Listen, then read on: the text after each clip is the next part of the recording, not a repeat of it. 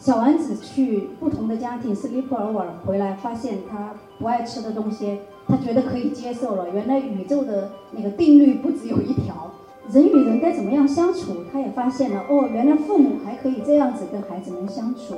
他懂得了不同家庭的文化，知道了什么样是生活。大概孩子在七八岁的时候，他就有一个像转折点一样，他开始听自己平辈的话。自己的小伙伴的话胜过听父母的话，在这个时候，我们应该去组织一个场所，是让他们在一起互相影响、互相积极的学习的。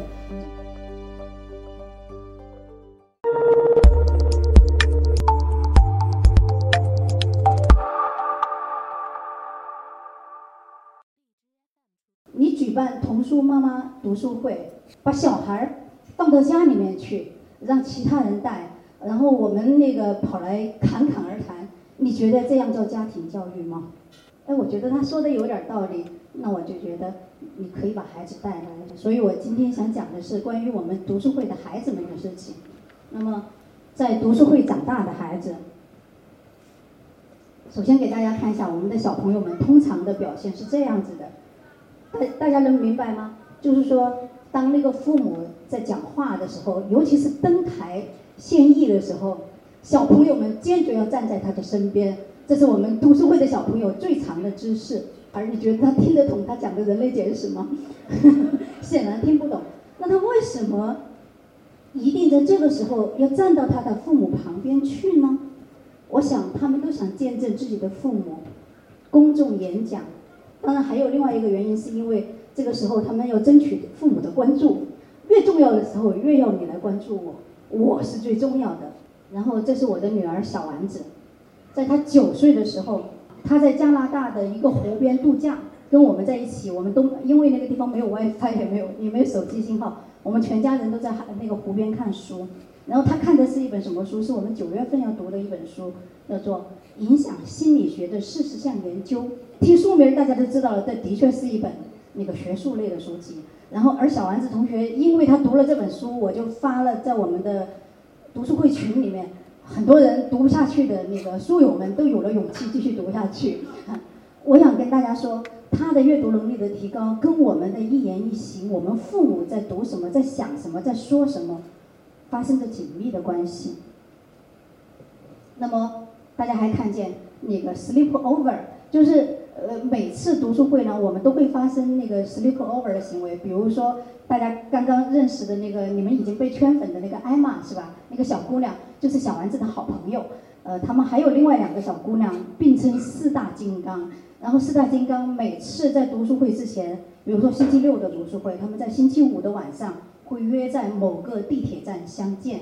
然后其中的一个家一个家庭的家长会把这四个小朋友领回他们家去。然后这四个小朋友就在那里度过了那个一个晚上。在我家住的时候，早上六点钟的时候，我听见艾玛大声地说：“你们赶紧起来呀，没有时间玩了。”六点钟，只争朝夕，呃，开始玩。然后呢，小丸子去不同的家庭 sleepover 回来，发现他不爱吃的东西，他觉得可以接受了。原来宇宙的那个定律不只有一条。然后。人与人该怎么样相处？他也发现了哦，原来父母还可以这样子跟孩子们相处。他懂得了不同家庭的文化，知道了什么样是生活。那么大大家知道吗？其实现在我们有六六个城市的读书会，每个月的读书会的时候，可能有几十个甚至上百个孩子都在别人家躺着，sleep over，去了解别人的生活是什么样子，去慢慢的教育长大。我。宣布我们二零一八年的读书会是要增加儿童读书会的时候，我居然收到了很多人的反对。原来我发现有很多人认为，来读书会可能是他成为一个中年女性，成为一个中年男性唯一的出来透气的一个时间，离开家庭可以来 happy 一下的时间。现在居然强行要求你，如果不带一个小孩来，你就没资格参加读书会了。他们非常生气。那么我才知道，哦，原来其实我们应该给每个人，不管这个人是孩子还是成年人，设置平等的一种，他想怎么样选择，想怎么样成长，他就用什么方式去选择他。可以跟爸爸妈妈一起来，也可以自己来，也可以他带爸爸妈妈来，都可以用这样的方式。有一个孩子，他非常就是说他的爸爸妈妈后来告诉我，非常不主动，不爱学习，就被动的在那里学习。然后如果作文那个能写三行，他绝对不写五行。但是呢，他有意无意的被分进了一个小组，那个小组都是一些积极向上的小女孩儿。然后我就发现，这个女孩儿每次我们我们每节课会有半个小时给孩子们写作文。她每次写了三行，打算不写了的时候，结果发现身边的那几个小女孩正在写第五行，而且是她的闺蜜。哎，我发现她就继续写下去了。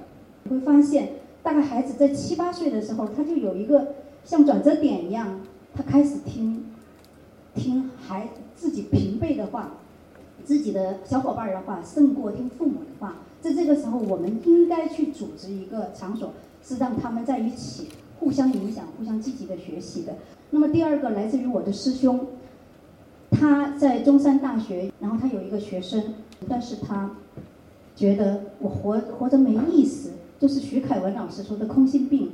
他整夜整夜的去上网，他甚至不愿意跟同学在一起，他马上就想退学了。学院也想他退学。在这个时候，我的这个师兄刘院长跟他说：“你给我两个月的时间，我试一试这个孩子能不能挽救回来。”然后他们在这两个月的时候，我的师兄跟他一起做了一个两个人的读书会，他们一起读了这三本书。但是两个月过去了之后，这个孩子不但走出了自己那种自闭的封闭的阴影，同时他变成了一个积极的、愿意跟人合作的，每天睁开眼睛都被梦想唤醒的一个孩子。这种转变就是通过读一些深刻的书来的。但是你有没有发现，我们的成长过程当中，我们一直不停地奔向二幺幺、九八五、清华、北大、哈佛、耶鲁，其实我们很少去奔向我们的内心。而小朋友的内心，青年人的内心，究竟在什么时候被塑造？用什么样的方式被塑造？